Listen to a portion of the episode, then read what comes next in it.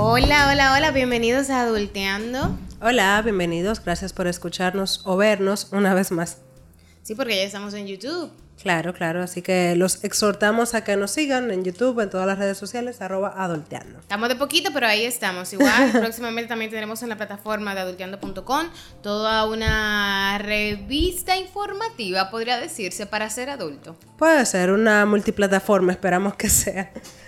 Bueno, hoy tenemos un invitado eh, muy especial, muy interesante. Eh, la idea del tema de hoy es hablar un poquito sobre cómo desarrollarnos dentro de carreras que no son las acostumbradas. Dígase contabilidad, administración. Derecho. E incluso artes, porque artes en las últimas décadas se ha vuelto un poquito más popular, aunque todavía un poco eh, criticada, sobre todo por muchos padres de muchos jóvenes, por ejemplo. Hoy tenemos a Fabián, que desde México, bueno, no desde México, sino que él viene... Un mexicano en RD. Exactamente. que estudió historia y antropología, ¿cierto? Exacto. O antropología e historia. Historia y antropología. Bueno, él estudió historia y antropología en México, ¿en cuál universidad? En la Escuela Nacional de Antropología e Historia. Para completar. Mira, redundancia. quiero preguntarte, Fabián. de- o sea, es una carrera que se sale por mucho de lo tradicional. ¿Cómo tú llegas ahí? Mm, pues de una manera como medio accidental, en realidad. Yo como que desde siempre estaba como más enfocado como que a estudiar humanidades, o digamos al área de humanidades, ¿no?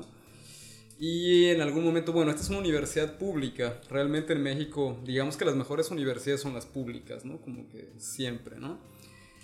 Y bueno, pero imagínense nada más, o sea, tan solo en, en la Ciudad de México hay 25 millones de habitantes, entonces las demandas, me refiero, y los, los exámenes, digamos, como de selección de las universidades públicas son como que todo un tema, ¿no? Ah, igualito que aquí. Una Son- locura. una Pero locura. son muy exigentes o son, muy poblados. Son o- exigentes y están totalmente sobredemandados. Ah, ok. Entonces, eh, realmente yo tenía como la oportunidad de estudiar tanto en la UNAM, que es como la, uni- la Universidad Autónoma de México, que es como la más grande, ¿no? Ahí no había formalmente antropología, había historia, ¿no? Como con enfoque de estudios latinoamericanos o filosofía. Entonces, primero hice el examen para filosofía, qué bueno que no me quedé, honestamente. no quis- quería estudiar este filosofía, o sea, ya ahora de adulto digo, no, qué locura, ¿no? Pero no me quedé, o sea, como por tres puntos, y entonces decidí estudiar en la, aplicar para la, la de historia y antropología, que era más bien como antropología, más Pero. ¿qué tú pensaste? Porque aquí viene como que el asunto. ¿Tú pensaste que te ibas a generar dinero con esa carrera? Porque hay... O era porque te gustaba Sí, y le ibas a dar para todo allá. el mundo comienza a estudiar algo pensando en que se va a hacer rico. Yo no sé a qué viene eso. Entonces, en tu caso, una carrera tan fuera de lo común, ¿tú pensaste que tú ibas a hacer dinero haciendo esa carrera? No, yo creo que no. O sea, yo creo que... Y es algo interesante, ¿no? Yo creo que... O sea, yo empecé a estudiar la universidad a los 19, una cosa así. Entonces, yo creo que en ese momento no estaba ni siquiera el tema utilitario, o el tema Claro. monetario no formaba parte de, de- de mis ambiciones, ¿no? Me refiero de una manera muy ingenua, ¿no? Como que Ajá, sí. entendía yo más bien que podía vivir de escribir, una locura así como tal, ¿no? Entonces... No, en las películas nos venden mucho de estos escritores que se van a estas cabañas Ah. o investigadores que se van al terreno y hacen su vida y viven. Y, o sea que. En las películas. Realmente es como una, una, sí, una, una, Un nicho una muy fin- expectativa casi utópica, ¿no? Me Sí. refiero, Claro, ¿no? es como lo- el papel del Porsche en, los, pu- en las publicistas de las películas, por ejemplo. Yo estudié Exacto. publicidad y en todas las películas los publicistas tenían un Porsche. Esa era una parte de mi de defender la carrera. es verdad. nunca Sobre todo a los familiares que no saben, por ejemplo, a veces de qué va tu carrera. Pero es un hecho, o sea, yo creo que sí es necesario, eh, sobre todo, o sea, yo creo que, eh, digo, yo podría verlo en toda Latinoamérica, ¿no? Pero yo creo que sí, o sea, es necesario, desde la perspectiva de las facultades de humanidades o de ciencias Ajá. sociales, realmente articular, ¿no? Verdaderamente las disciplinas o integrarlas o articular realmente de una manera mucho más productiva, es decir, como que... Claro, y tienen las formas de aterrizarlo y uno a veces la va averiguando sobre la marcha. después, en realidad. Exacto, pero al realidad. momento de que tú estás tomando la decisión que puede matizar el camino que vas a tomar en tu vida, por ejemplo, eh, tú no Pero tienes tú sabes toda la que yo pienso que es un fallo que hacen las universidades. Yo pienso que desde que un principio en que ellos te muestran las propuestas que tienen en su de, de las carreras, deben demostrarte en qué plazas tú te, te podrías Totalmente, desenvolver en eso. Porque, por ejemplo, estamos en una época donde no se puede vivir de película, ¿no? Uno no vive del aire. Yo no puedo comenzar a, a estudiar algo que luego yo voy a salir y cuando yo diga, bueno, yo estudié ingeniería física aplicada al sonido del aire. Ok, eh, ¿dónde te puedo dar trabajo? Cuéntame, ¿qué puedo hacer? Y en muchas ocasiones, hasta la misma gente se le complica decirte cómo podría aplicar su carrera en el día a día para hacerla productiva. No sé qué tú piensas al respecto. No, totalmente. O sea, eso digo, ah, específicamente hablando de, de, ciencias sociales y humanidades, pues son paradigmas muy viejos, son currículos muy viejos. Estamos hablando que, por ejemplo, en general en Latinoamérica, de forma general, son currículos académicos que no se actualizan desde los años 70. Eso es bastante tiempo. Y ha pasado mucho en los últimos 30, 40 años, digo yo. Sobre todo en el tema de, de comunicación, el tema de información. Entonces realmente uno nota una, una lentitud, o me refiero como una dinámica de lentitud, es decir, donde las carreras de ciencias y humanidades no son contemporáneas con el ritmo dinámico, ¿no? Como claro, claro. realmente fuera del espacio académico, ¿no? Entonces, lo único en un momento que te brindan realmente como alternativa es formalmente la docencia, o sea, o profesionalizarte en el campo académico, ¿no?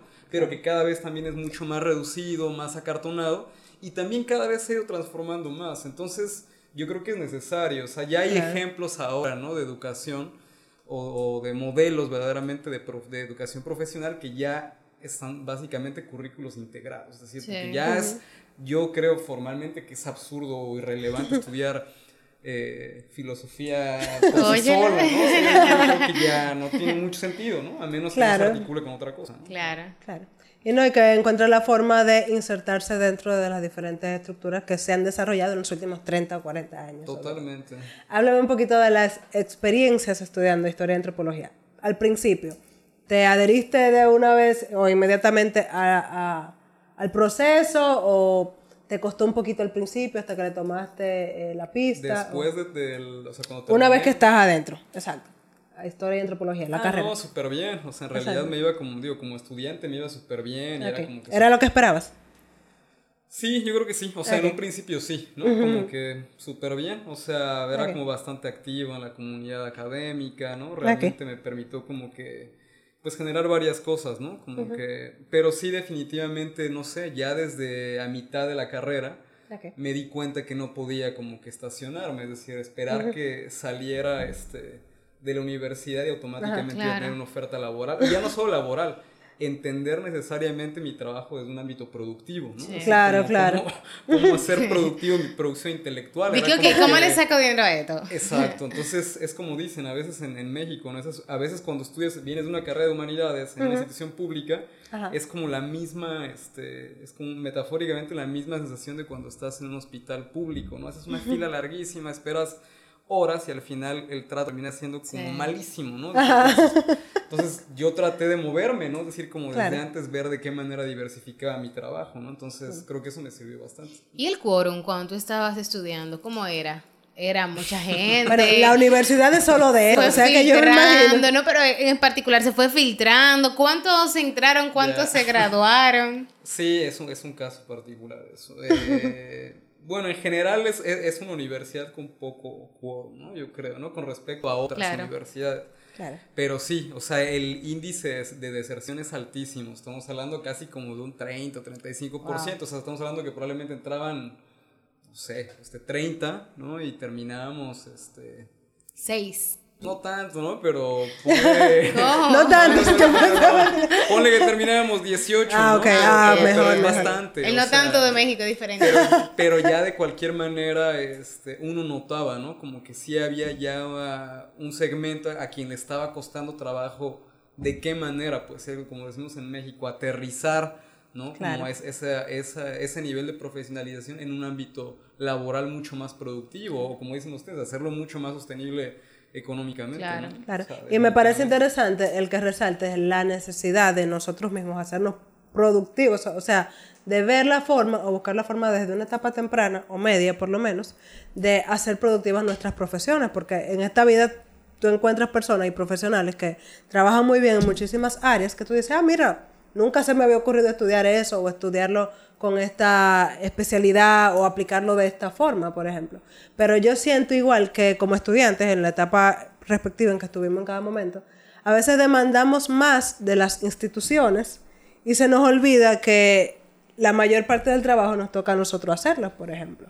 Sí, o sea, yo creo que, por ejemplo, para mí fue como súper importante, como nosotros veníamos como de hacer, o sea, de participar en distintos colectivos, ¿no? Organizaciones de gestión cultural.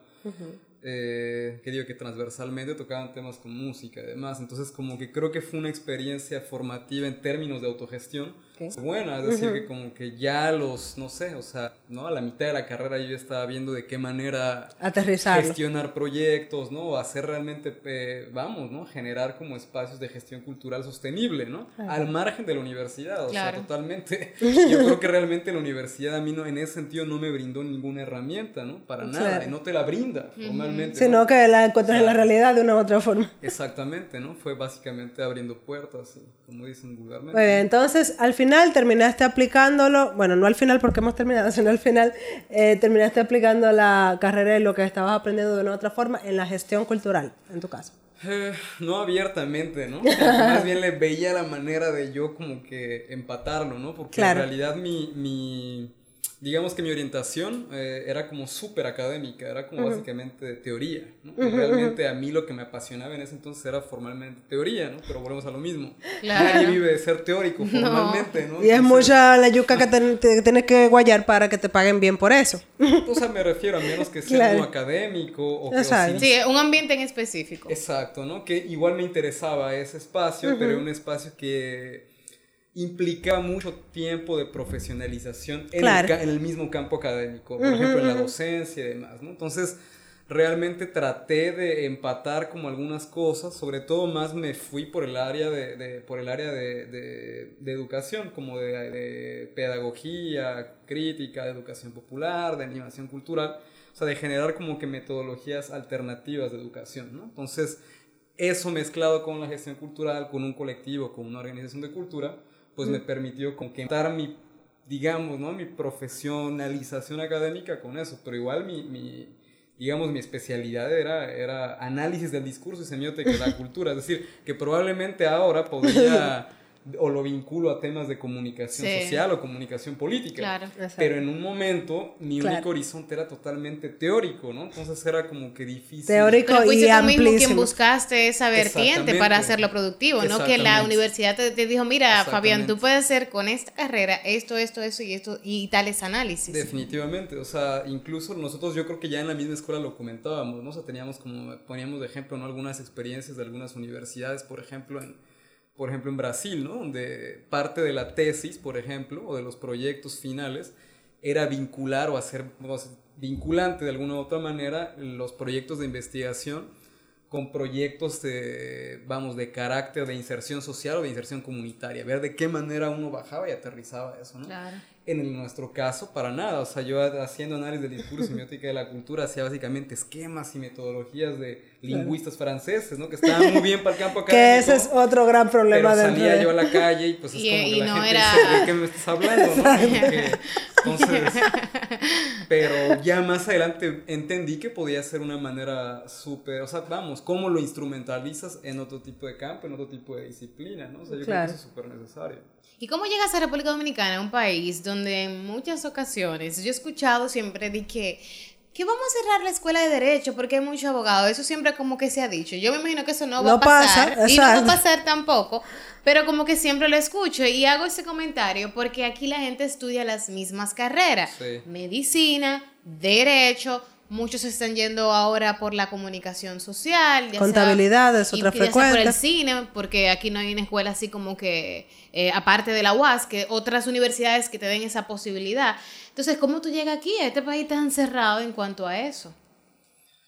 Mm, bueno, llegué realmente, o sea, la primera experiencia fue justo a través del tema del colectivo cultural, ¿no? Es decir, con gente con quien me habíamos, digamos, construido, ¿no? Eh, una red, digamos, de actores y de productores culturales o gestores culturales en Latinoamérica, que es, digamos que ese fenómeno convergió en un festival de la juventud en Venezuela, ¿no? Entonces... Eh, ¿Hace qué tiempo ya? ahorita, ahorita, ahorita. 2004, 2005. Ah, yo me iba a decir 2000 años, pero ¿cómo así? 2004, 2005. Entonces, digamos, como que eso empieza a, a generar como puentes, redes, y nada, la primera vez que vine a Dominicana fue en el 2000, me parece que 2006 o 2007, no recuerdo. Y fue a través de eso, básicamente. No tenía ningún contacto con los espacios académicos, ¿no? Realmente más era un, un contacto con una escena de hip hop de aquí, conciertos, vuelvo al tema, ¿no? Actores, organizaciones comunitarias y, y por ahí realmente, ¿no? Y de ahí, bueno, pues se fueron como tejiendo redes más específicas, ¿no? Y te quedado aquí. Y me quedo aquí. Bueno, Sí. te fuiste, volviste, Sí, te no, no, fuiste, no, he- He volviste. estado, exacto, en, en este Yendo y tránsito. viniendo. Sí, o sea, realmente ahora ya llevo dos años, del 2016 para acá. Pero he estado, sí, o sea, realmente, bueno, soy mexicano, pero llevo mucho tiempo viviendo fuera y demás. Ok. ¿A dónde te ha llevado la historia de la antropología? Es decir, si tú pudieras de repente enumerarnos brevemente eh, los diferentes trabajos que has tenido, que de una u otra forma tú, de forma autónoma, has logrado conectar eh, con tu aprendizaje académico, por ejemplo. No sé, yo creo que si, si algo podría como que decir que fue positivo incluso de ese espacio académico fue como que había demasiada flexibilidad o demasiada libertad para crear eh, formas de conocimiento, ¿no? O para pensar, digamos, una perspectiva transdisciplinaria, ¿no? Como que incluso, o sea, la carrera es eso, ¿no? Es como que yo veía cosas de sociología, cosas de lingüística, cosas de economía, cosas de eh, estudios culturales, etcétera. Entonces, eso me permitió como diversificar muchas cosas, ¿no? Entonces, yo creo que me, me permitió construir mi propio espacio de trabajo, mi propio cuerpo de trabajo, ¿no? Profesionalmente. Entonces, eh, me, pro- me, me permitió realmente eso. Yo creo que más que otra cosa. Entonces, eh, yo creo que actualmente me conviene o me combino a mí eh, profesionalmente el manejarme hasta cierto punto como una especie de outsider dentro de los espacios Ok. académicos, ¿no? Pero probablemente outsider, pero que quizá se mantiene en ese mismo lenguaje Que conecta, pero no está totalmente adentro. que tiene un pie adentro y que tiene un pie afuera. Exacto. Entonces,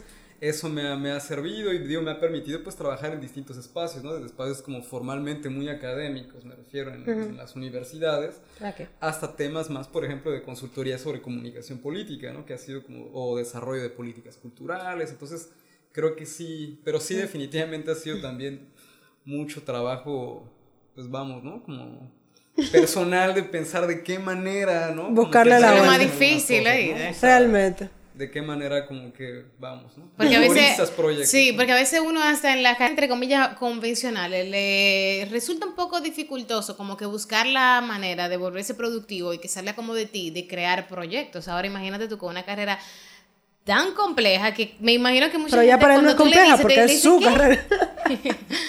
Pues sí, o sea, bueno, ah, eh, quizá en México hay mucho más libertad de lo que Claro. puede haber aquí, ¿no? Es decir, como que incluso es algo muy, muy, muy chistoso, o sea, bueno, no muy chistoso, tiene una lógica, ¿no? Como que, por ejemplo, en México obviamente hay una, hay una demanda, ¿no? Mayor sobre carreras como administración de empresas, Sí. este, derecho, ¿no? Eh, Bueno, que son súper grandes en comparado con, con Claro. Dominicana. O sea, es como las- son las carreras más demandadas, pero las personas que normalmente salen de ese tipo de carreras necesitan como un nivel de profesionalización mayor, obviamente porque la competencia y la demanda es alarmante, ¿no? Claro. grandísima. Y hay una, hay un- yo siento, ¿no? Que sí, de, vamos, hay una, hay una mayor oferta laboral, pero también ya hay una especie como de criterio medio de, de discrimen, como decir, es como un tipo de carrera como que todo mundo, una carrera demasiado regular o demasiado... Demasiado común. Claro. Demasiado común. Entonces, como que ya no es un, un- o sea, en un currículum con, lo, lo platicaba con alguien, ¿no? me decían eh, que aquí, bueno, no, obviamente, no sé cuál sea la, estadística de personas profesionalizadas, en México probablemente sea más alto, pero me refiero un currículum de eh, administración de empresas, pues no valen absolutamente mucho, me refiero como que necesita profesionalización mayor. Bueno, aquí el, mercado lo está exigiendo poco a poco, por eso mucha gente está súper desesperada por hacer maestría. Exacto. Claro. Igual pasa allá, o sea, ya hay una sobre profesionalización Sí. Ajá, ajá. únicamente como para garantizar un nicho laboral, Sí. o sea, como tal. Entonces, pero está pasando algo como muy interesante que está pasando en todo el mundo. O sea, yo creo que ahora son quizá carreras, ¿no? O como, como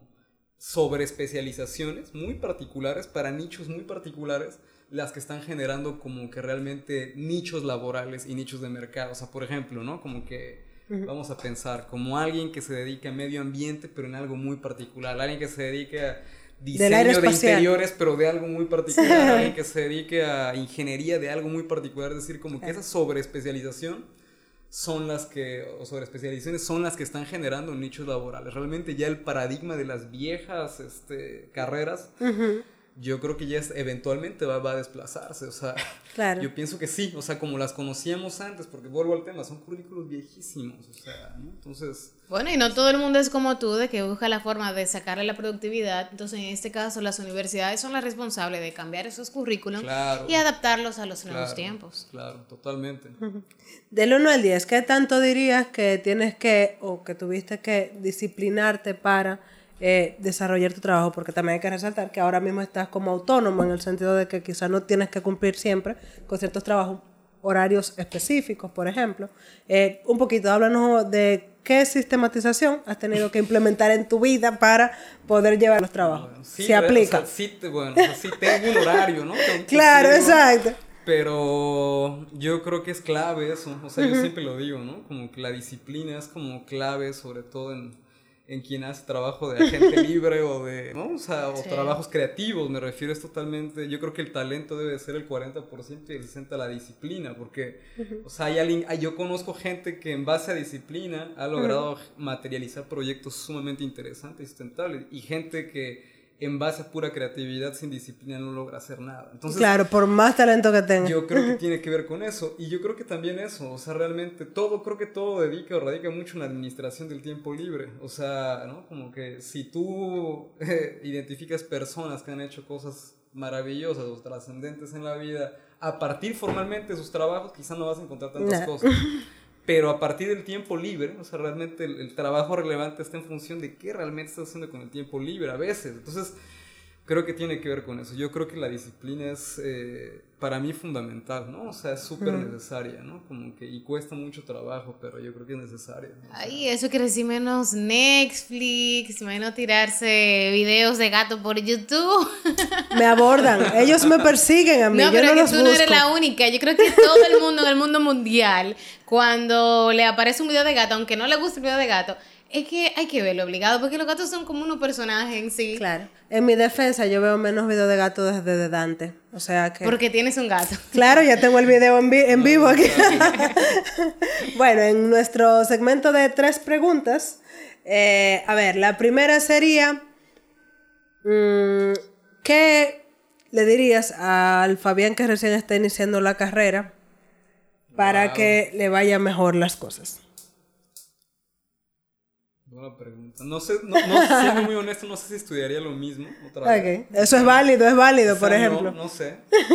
Eh, Imagínate que tenemos una pequeña cápsula del tiempo y te vamos a arrojar unos cuantos años atrás. Te entraste en el closet de Narnia. No, yo, creo, yo creo que eso, ¿no? Realmente que, que encuentre la manera de, o que entienda o que Sí, articule necesariamente el trabajo profesional, no necesariamente también con herramientas o generar prácticas de autogestión ¿no? y de sostenibilidad, tanto financiera, pero también de motorización de proyectos productivos. Yo creo que eso es súper necesario y que entiende que eso la universidad ni ninguna institución se lo va a dar.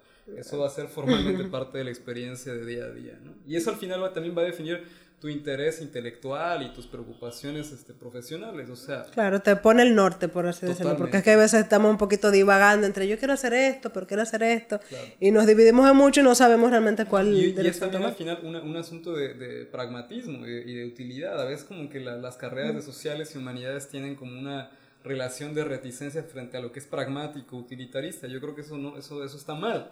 Necesariamente el trabajo intelectual, no importa que sea filosofía, tiene que tiene que tener utilidad, ¿no? O sea, claro, no importa si, es filosofía. exactamente, porque si estamos discutiendo sobre la, verdad. la verdad, ¿no? Pues, ¿no? discusiones bizantinas, pues no tiene caso. Claro. Igual yo creo en ese sentido que a veces somos muy utilitaristas en general, pero igual hay veces que para poder llegar a encontrarle la utilidad a ciertas cosas, a las investigaciones en sí, es mucho lo que tú tienes que divagar. Hay veces que para tú escribir algo específico sobre un tema, es mucho lo que tienes que navegar, investigar sobre esto, procrastinar, volver a abordarlo antes de llegar ahí. Entonces es un trabajo que debería de eh, encontrar mayores formas de eh, sostén. Porque, ¿qué haces tú investigando o divagando? Eh, si al momento de que te lo paguen, ella cinco años después que tienes trabajando con ese tema, por ejemplo. ¿Cómo te mantienes?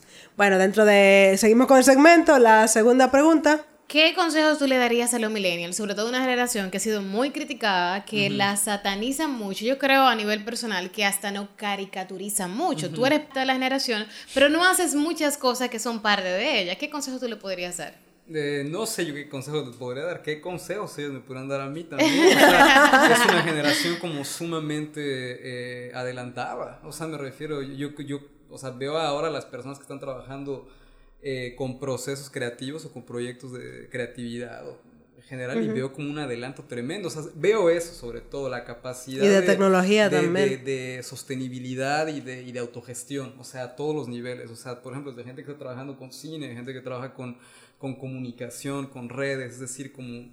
Y lo aterrizan nivel. también a ámbitos bastante populares en general. Ahora bien, también yo creo que es eso. O sea, ellos también están, vienen ya probablemente de, de, una, de un escenario en el que están viendo que pueden también motorizar como que proyectos productivos, Sí. es decir, a través de su experiencia profesional y también ya vienen de una dinámica menos acartonada que nuestra generación, ¿no? De totalmente de fronteras disciplinarias, ¿no? De tú estudiaste tal cosa, tú estudiaste tal cosa, tú estudiaste tal cosa y parece que no hay posibilidad de que se articulen. Probablemente ellos ya vienen de una generación que tiene como una perspectiva disciplinar Claro. más integrada, ¿no? De mayor convivencia, más activa, mucho más productiva, o sea, y la generación que viene todavía viene mucho más adelantada, entonces yo creo que bien, yo creo que más bien el único consejo que podría decir es más como el tema de, de la inmediatez, ¿no? Como que a veces, no sé, o sea, Se deja llevar de la ola.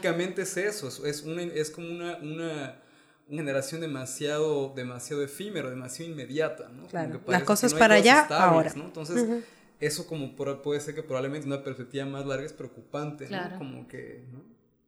Bueno, y la tercera pregunta, freelance o full time. Imaginemos que tienes un trabajo o una propuesta de trabajo, te van a pagar el sueldo ideal de este momento de tu vida, porque ya en la medida que cambia, ¿verdad? Queremos más Claro. siempre. Pero te dicen, ok, tú escoges. ¿Es para horario limitado o freelance? ¿Cómo lo prefieres manejar? Ya, depende, o sea, como que podría dar dos perspectivas, ¿no?